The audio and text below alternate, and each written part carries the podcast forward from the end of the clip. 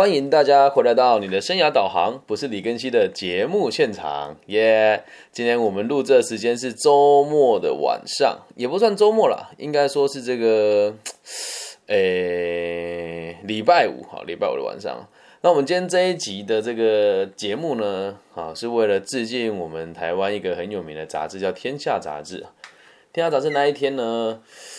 这几天呢，我的这个频道啊，不是我的频道，就是我所使用的这个社群软体啊，一直弹出来《天下杂志》的 Podcast 的推播还有内容哦，然后他们就做了很多很精美的包装啊，然后请了很多很有名的人说，你以后就可以在《天下杂志》听到这些 Podcast 的。原本跟我没什么太大的关系，但是我。我就觉得，我每天只要在刷我的这个社群媒体，就要看到《天下杂志》在推出说我们的 podcast 有多棒啊，等等等等的。那里面有好好几期不同的节目，我听一听，看一看，我就很纳纳闷，也很好奇，是怎么《天下杂志》愿意跟这些流量那么低的节目，还有或者是这个人合作？那你说有一些比较有名的人，也是蛮有争议性，就比如说有一有一个。某一个在台湾担任委员的人说，他都使用番茄时钟法啦，等等的，他也在这个 podcast 的天下杂志的 podcast 的这个推荐名单当中哦。然后我觉得有几段他们这是他们自己做的内容哦，我没有我没有断章取义哦，就是我完完全全重述了他们在节目推播的时候里面讲的话。我等一下会告诉你他讲了什么哈，就只是这样子而已，分享他们讲了什么话。然后我想要表达意思是，他们旗下有很多个节目，所以这些节目呢，他们也会交叉行销，就完全符合了我们当初所跟大家分享的，还有这些我们意料这件事情。有一个传销公司或者有个公关公司，它旗下会有好几个跟他们一起打装成包装的这一群专家，而这群专家会交叉行销。啊，那我一定没有在这个框框里面，为什么呢？一我没有付钱给他们，二我也不是他们的谁。在其之三，嗯，天下杂志会跟很多学校合作，那你可以仔细观察他所在推荐的这一些年轻世代的老师跟专家是哪些学校，就可以大概知道他们脉络在什么地方哦。我没有热，我没有恶意，我只是想让大家理解，就是请大家不要再有这种奇怪的品牌迷失。嗯，什么叫品牌迷失呢？就觉得好像。台大就最棒啊，清大才是人才啊，又或者是只有大节目里面所看到的专家才是真正的专家。很多时候我们都会忘记一个很重要的逻辑哦，就是这些杂志跟这些媒体所存在的目的啊，真的是解决社会的问题，还是提供诚实、客观、中立的讯息给大家，又或者是协助大家去传送他们想要传送的内容而已呢？所以我简简简单的截录了几句他们所说的这些话了哦，就是跟大家分享，然后我们可以自己去想一想，理解一下，到底要不要继续去采信跟理解这些东西。我今天讲《天下杂志》，我自己也会看，我不得不承认他们的某一些专案的专栏其实写得很好，也常常会点出很多台湾的这个趋势所在。那以前我都很天真认为是啊，他们就是很聪明的观察者嘛，所以他们观察到事情就会成真。后来想想不是啊，他们只是提前的跟某一些即将做这些事情的人达成了协议。我在公开的媒体表达，我觉得这个东西是好的，请大家支持他们。然后接下来，其实本来我也不大想插手管这件事情，也不能讲插手吧，我也不是什么人，我是 nobody，我是个人点评我的感觉而已哦。会有很多人在。这个《天下杂志》里面找专家，然后跟我讲他们听到这些专家讲了什么话。其实越看越火大，那些东西也不都也不是这些人自己写的，他们会有写手嘛？但我知道要大家接受这件事情就已经很困难了，所以你就把它当做我个人很客观的点评这几句这这几句话来思考一下，你接下来要如何选读跟判定你所想要使用的自媒体啊？所以呢，我看到他们讲了一些话之后呢，我觉得很离奇。那离奇在什么地方呢？我现在就念给大家听哦。来，我们就不要讲说是谁说的话啊。第一个人呢，他是他说，我们不要讲谁说的，他说跟着时代的脉动去走，不要只有眼睛盯着竞争对手。就这句话，你就听了哎，好像很合逻辑哦。那我就问你一件事情啊。时代的脉动不就是一群跟你竞争的人所打造出来的吗？时代的脉动不就是一群跟你竞争的人所打造出来的吗？那你盯着你的竞争对手有什么不对啊？然后第二点哦，你又知道什么叫时代的脉动吗？我们很多人讲，哎，老师，你不是也说现在时代脉动就元宇宙跟这个物联网吗？你说这个是时代的脉动，你你也可以这么说了。但是你只看了时代的脉动，就凭你好，我们不要讲任何一个人啊，平民老百姓，你要跟着时代的脉动走到什么地方去啊？所以你得把你眼前当下的生活过好啊。就最近有很多人就是。我们做生涯规划这个行业，会有很多人问说：“哦，老师，你怎么成为成功人士的？”我就说：“我不会觉得自己成功啊，我没有觉得你很酷啊，你就做就是真的很认真做知识变现啊。”老实说，看到这句话，我很有，我就很有感触。我并不是跟着时代的脉动走。有人说了：“时势造英雄，还是英雄造时势呢？”啊，在我的角度，我其实我看到这句话，我很有感触的原因，是因为。我就是看着我的竞争对手，才把我逼上时代的脉动的。跟我同行，我们讲生涯规划的老师，大部分人使用方式都是一一贯的嘛。好，像我今天去了两间大学，一间叫中心，然后一间叫静怡哦。两间学校跟我的合作也都不在少数，但今天来的学生都是我没有合作过的学系。我就问他们一件事哦：你们看过这么多生涯规划老师，今天上这堂课有没有出乎你们意料之外？大家的回答是有啊。他们就说：哇，老师你的课程走得很前面呢。我就说。其实倒也不是我走的很前面，我们今天讲的是创业的陷阱，还有这个斜杠青年的概念嘛。在静宜大学的时候，然后我今天在中县大学讲的是履历自传的撰写方式哦。然后因为我都有稍微提一下现在做的投资，还有这个未来要上上架的这些商业模式有哪一些。那他我就是今天在演讲中一直想到这句话，就是到底是要跟着时代脉动走，还是看着竞争对手？如果没有人跟你竞争啊，你永远都不知道你要往什么方向走。那如果你今天接触过个体心理学，或是你也曾经呃，就是跟着我们一起用这种方式做生涯规划有一段时间的话，你可能就能够理解到我们的工作是有目标的，而不是为了竞争对手而存在，更不是为了因应潮流而存在。所以你说时代的脉动去走，时代的脉动是什么？每个人说哦，大数据 AI，然后呢，有这么多科系，每个人都大数据 AI 吗？不是啊，你得看你眼前和你竞争的人是谁，然后不要害怕竞争啊。他说：“哦，我不跟别人竞争，我就跟这个时代潮流走，那不是很奇怪吗？那你如果你跟着时代潮流走，而没有竞争的对手，那这就代表你没有在时代的潮流当中啊。而这些话听起来似是而非，每个人听了就说：哦，对对对，所以我就不要不要，就是不用太专注我眼前的竞争了，我不用太认真跟我的对手对手有这个高低之别，我就学习我想学习的东西。”然后，然后到最后你会发现，我们看的很高很远，而什么事情都做不到，懂吗？所以我觉得这句话他也不是说完全不对，只是就就这么一句话，我我觉得你拿来做他所有的这个节目的盖瓜，然后我不认为他的流量会很高啊。然后再还有一点哦，他们是跟另外一个平台合作的。然后我看了之后，我就觉得，老实说，这也不是嫉妒，也不是想要占人家便宜哦。你打着“天下杂志”四个字，你就一定很厉害啊！好，就比如说我们某一次委员的活动，就是由《天下杂志》来承包的。反正节目他们也不会听啊，流量这么小。如果在听，我觉得你听到最好了。他们承包了我们这个委员的这个交接典礼跟这个受聘典礼哦。而他们发下去的二包，我们会有大包跟二包嘛？他们的二包商都是我的好朋友啊，我的母校东海大学的这个接待。的青山大使，还有马德里的音响，哈，这些都是我认识很久的朋友了。所以大家看到天下杂志，就好像晕头转向一样。那天下杂志它还会跟很多它的旗下的厂商去做一些我们所谓的出版，还有这个公共的传播的营销。所以，我我必须得跟大家讲说，你得要有自己判断的能力。大品牌不代表他讲的话就有道理。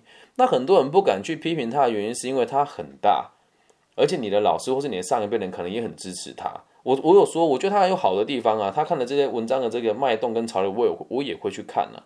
只是现在要跨到自媒体的行业，现在的状况就是他们做出来的东西也也是这个水，也是这个水平，而他们的流量肯定会比我高。那这边我也不要去讲说，曾经平呃这些平台跟我讲要上他们的这个推荐的这个。这也不是我讲，我觉得也无所谓了。他们自己就讲说，创作者如果要跟我们合作的话呢，我们把你的东西放在我们的平台的推播的这个首页，一次就是五千块。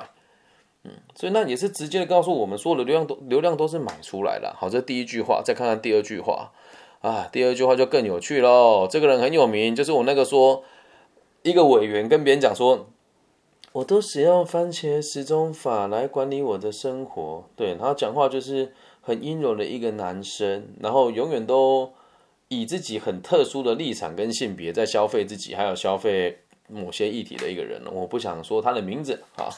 他说：“不要给自己太大的压力，说好像你必须要想出所有的问题的解决方案。”你讲这句话真的是不要给自己太大压力，然后好像你就是他后面讲那句说：“你其实不用想出所有问题的解决方案，那你就逃避一辈子就好了。”那一般看到就哦，好像有道理哦，哦，我我不要努力，孩子会有会有压力的原因是因为你有一个崇高的目标跟理想，理解吗？而你如果今天这个道理不懂，或者是你本来就这个想蒙混过关的，就啊，连这么有名的委员跟《天下杂志》都说不要太大的压力，而《天下杂志》这个内容哦，他们讲教育这个东西，其实我观察很久啊，他们有几个在台湾顶尖的大学的老师跟这一群人会讲出一些话，就是说什么，哎，现在的这个课业压力给孩子压力那么大，我们要做反转教育，我就觉得很想说，那你他妈能不能从大学跳出来，不要在这个台湾顶大里面教书，你出来外面呢？你出来外面嘛，你还不是在教育这一群被筛选过的孩子，懂吗？所以这这里面的文章充满了各种对立，然后就是让年轻人觉得我可以不用努力，然后让老年人有更多的机会来指引年轻人的不努力。所以不要再跟我说什么，不要给自己太大的压力。你不想成为优秀的人，还有很多人想成为优秀的人呢。不过换另外一个角度来切入，你会发现一件另外更有趣的状况是，我的学生多数人是认同我的。想法的不认同我的想法的，你也不会听我的节目啊。那听我节目的人其实毕竟是少数。就像我是在东海大学开的这个文学分专班啊，我们班就到最后只有八个人通过啊。我我也不知道为什么这修课人那么少。但让我很骄傲的事情是在八个人里面有三个人是我们这个学期书卷奖的得主。所以我觉得见微知著就可以理解到。如果你喜欢用主流媒体的方式来逃避你的压力，你永远都不可能成长的。你如果永远都没有想着怎么解决问题，那你永远就是问题的本身啊！啊，然后在第三个 第三句话更有趣了。第三句话就很像屁话，他说：“你如果没有那一把火，你到哪里去都不会成功。”到底什么是火啊？对啊，那那那你你不要说没有那一把火，就到哪去都不会成功。这句话不是完全没有前前不着。店后不着村啊！你如果没有那一把火，你到哪里去都不会成功。这个就很像我们看到很多畅销书的封面一样，对什么我笑着笑着就哭了，一点重点都没有啊！那你说这些文章是他们自己写的吗？那倒未必哦。因为像我们这种很常做节目的人，你你所听到我的自媒体的节目，全部都是我一个人制作的，所以不会有企划啦，不会有编剧啦，没有，就是我自己。那大部分做节目的人都会先蕊过稿嘛，啊，然后蕊过稿之后再跟。这个企划方讨论完，再跟对方节目端的主持人讨论完，然后再开始去念这个稿，所以有可能他念的这些话也不是他自己写的啊。那说这句话的人是个资深的驻外记者，对，那就是前不着村后不着店。如果你没有那一把火，你去哪里都不会成功。对，那为什么？不能聚焦一点呢而在听的时候，大家都觉得哦，好像我学到了一些东西，然后到最后你就会去想哦，我的热情在什么地方，我的执着在什么地方哦，我对什么有兴趣，而不是去思考我可以给社会什么啊。盲目的热情跟盲盲目的付出，它不会为你未来带来任何的希望跟帮助，更不要去说那一些没有屁用的热血的行为啊，懂吗？台湾有个组织哦，就专门叫做啊，我们很关心偏向教育，然后没有任何，就里面有少数的成员可能会考这个老师的执照，但带头这个人他没有老师的执照啊。他说我们有热血，所以希望大家捐助我们。那请问你解决了什么？对吧？台湾目前的正式老师的缺额越来越少，然后还要开放给这些代理老师来教书。然后你会说啊，我们就是钱不够才要请代理老师来啊，这都没有从根本解决问题啊。所以大年轻人就变成是，我有热血，我有使命，其他人都可以有热血的，为什么我不行？孩子他没告诉你他的爸爸妈妈是谁，允许他热血啊。而如果你和我一样为要为自己的人生负责，请你不要任任意的烧起你心里那一把无名的火，或是追求热情的火，把你眼前的事情做好才是最关键的。然后最后最后最后一句话，因为我觉得觉得他这几期的这个。他他讲的这预告，我看了觉得很有感触哦。这个《天下杂志》的 p o c k e t 叫闯天下，这些都是他们会邀请来的人哦。这有一个人，他应该是其他地方的。他说：“我觉得台湾真的是很友善的。”唉，嗯，我也是台湾人，但我真的不认为大部分的台湾人很友善。对我不认为，特别是最近台湾要出要要开始进行一些很特殊的活动嘛，哦，大家会盖盖章啊，然后选出一个人来当自己的领导啊，这个样子哦。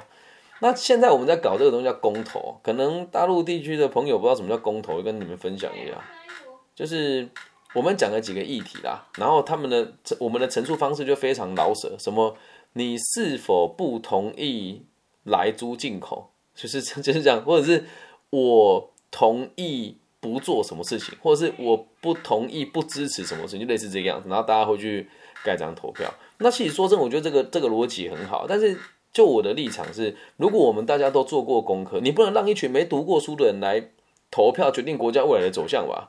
应该大家都同意这句话吧？就是如果你让一群贩夫走卒、没有治国理念的人来选择要不要工作，大家都选择不工作，那以后这国家不就这个这个地方不就垮了吗？对吧？那如果是从这个逻辑出发的话，那你就要去想，我们要表达自己的想法是正确的嘛？而现在在台湾呢，我们讲两大这个帮派，我们讲帮派好了，就两个两大帮派要争夺这个竞赛的这个冠军啊，两大帮派，他们就会讲说四个都投不要，是或是四个都投要，哎，这个逻辑很怪啊。我们针对这四个议题是全台湾的人都关心的这个未来的决策的方向，而你们身为这个。呃，这个帮派的头头就跟他讲说，啊，你一定要四个都都都投不要哦，你一定要四个都投要，你也不去告诉别人说，你该去思考什么是好的，什么是不好的。而你在这个地方看到台湾很友善这个词，我觉得非常有趣哦。你这样可以看到，在台湾进行这个我们讲大型的 这个所谓的投票现场的时候，你会发现这个很有趣的事情是，大家就会瞬间变得很不友善。互相打架啦、谩骂啦都有啊，而且台湾人的友善其实有时候都很针对其他地区的人呐。就我自己的经验，我某次在中华夜市，就台中很知名的夜市，我的汽车就是爆胎嘛。然后爆胎之后，因为小弟手无缚鸡之力，我就自己去请了，就是把车子停到路边，然后去请路边的人帮我换备胎。你知道吗？完全没有人理我。我车上还有我的前妻跟我一个跟我女儿，当时还没有满一岁，还没有满一岁。都没有人帮助我们，一直到最后是三个法国人经过了，然后我就用很破的英语跟他们讲，请求他们帮助，他们才协助我，是不是很有趣啊？所以这一句话也会放大台湾人觉得自己好像很棒、很优越这种感觉啦。但我确实说真的，我觉得台湾这个地方也也也很很不错。但是你你说 要一直去鼓吹说啊，我们台湾人台湾最骄傲，就是要让大家有世界观，然后要让大家知道，其实我们还是有很多可以做的。更好的地方，然后这个节目它的立场就是说，我们会分享很多好听的节目给大家，让大家听有深度的内容啊。但你说我做这节目有吃醋的感觉吗？我觉得有啦，因为我说真的，这也不是第一次遇到《天下》杂志的这个这个问题啊，就是之前他们也有也有就是类似于说跟我其他的朋友还有伙伴。合作过，就大家好像都觉得只要让他得到，他就是最好的。我我就不懂哎，为什么？然后我我就这样，我后来做了一件我认为很礼貌也很理性的事情，我就在下面留下了我的这个流量啊，我在台湾平台的流量，然后也留下了我在网易云的这个流量嘛。毕竟我现在在台湾的不重复下载数是十万，重复下载数大概在十七万左右。我应该也是唯一一个敢敢公开后台流量的自媒体啦。挂号真正的自媒体，没有被财团控制，没有人扶持我的这种真实的自媒体哦。那我也给他看了，就是感谢这个 大陆地区朋友们的支持。我的网易云的播客平均单集的播放次数有九万一集啊，不要怀疑哦。所以网易云的同学也可以自己看那个数据哦。哦，然后我就把这个东西贴在他的本上，问他们我有没有机会加入他们的麾下。怎么样，够理性了吧？哎，我先说，我我讲的是，我点出了他们这么做行销可能会给别人的负面形象，并不是完全的在否定天下杂志跟他们的播客内容，因为我也还没有去听，只是光从这样听，我就觉得我我不会想要去听他，所以我把我认为我成功的经验分享给他，然后呢，结果可想而知嘛，他们没有回复我。不过万幸的事情是，这次他们没有检举我的留言了。对，之前我只要去别人的那个，像呃有一个组织叫 TFT 啊，他们就很喜欢删除我的留言，所以后来我就干脆就不去留了啊。只是跟大家分享，不要觉得品牌大就是好东西，你要有自己的能力来判断这些人的来龙去脉哦。那我个人认为，其实现在台湾的年轻人很喜欢学习啊，看到什么个人成长啊、励志类型的课程都很棒，没有不对。但能不能找一个真实的人啊？不要去找那个网络上的那种“你有梦想吗？”对，像最近有一个人也很有趣啊，他就到处跟人家讲他上行销类型的课程嘛，但好死不死他就刚好到了我一个很常配合的学校。然后有学生跟我讲说：“老师我今天听了一个人的演讲，他说他是做行销的。然后我去看他的那个脸书跟粉砖，他的粉他的粉丝专业都不到一五百人。那请问我该注意什么？我说你该注意的事情是他有没有办法有效的成长啊？我也没有说他的不是啊。而为什么这个人可以最近让别人骗他们来来演讲哦？是因为台北有一群年轻的老师，他们会靠着各种方式来交叉行销。”而我看了会很心疼也很担心的原因，是因为聘请过他们一次的学校，就很难再聘请他们第二次。挂号没有裙带关系的状况之下，那有裙带关系的我们就不敢讲嘛。可是讲的好不好，学生自己知道。然后对孩子的影响在哪边呢？就是孩子自己才知道。所以请大家就记得，如果你要找人家咨询你的意见，请找一个可信的生活范围里面找得到的、自然而然、大方、真实的存在，用本名授课的人。并且他的生活跟工作还有收入肯定不能太差，了解吗？会在特别提醒的原因是因为最近也是年底，很多人想换工作嘛，就有很多人去拿着别人给他的建议来问我说这个建议好不好？就各位同学，如果有问题就直接问我，然后你如果听了别人的建议问我好不好，就就没有意义了，你就把你的问题告诉我，然后再来。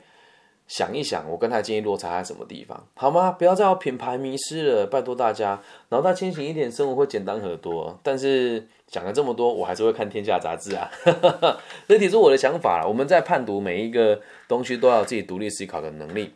OK，那这集就录到这边喽。希望我们的节目对大家都有帮助。那如果你也愿意的话，可以帮我的节目分享、按赞加订阅，好吗？然后假设你有在看《天下》杂志的话，换换个角度想，你可能。感觉逻辑会完全不一样。他写这封，他写这个文件的目的到底是什么？还有为什么有某些人可以在他那边撰写专栏，都可以去思考一下的。然后再仔细观察他旗下的这一群人，还有在哪一些网站跟别人合作。其实很多时候就是一个群体一起在包装某一群人而已。这样了解吗？好啦，如果是大陆的朋友，可以加我的微信，我的微信号是 B 五幺五二零零幺。最近有越来越多这个不同城市的朋友。说要成成立我的粉丝后援会，呃，就这么说。你们所在的城市哦，只要我的粉丝有超过三十人，那你们署名的告诉我三十个人签名啊，跟我讲说你们希望我来一趟，我就自己买机票飞过来，挂号在疫情允许的状况之下。那台湾地区的朋友一样啊。如果你们想要听我这是真实的线上呃真实的人人人与人碰面的演讲，在疫情还可以控制的状况之下，只要凑满三十个人啊，我就愿意自己承租场地，然后办理现场演讲给大家听，好吗？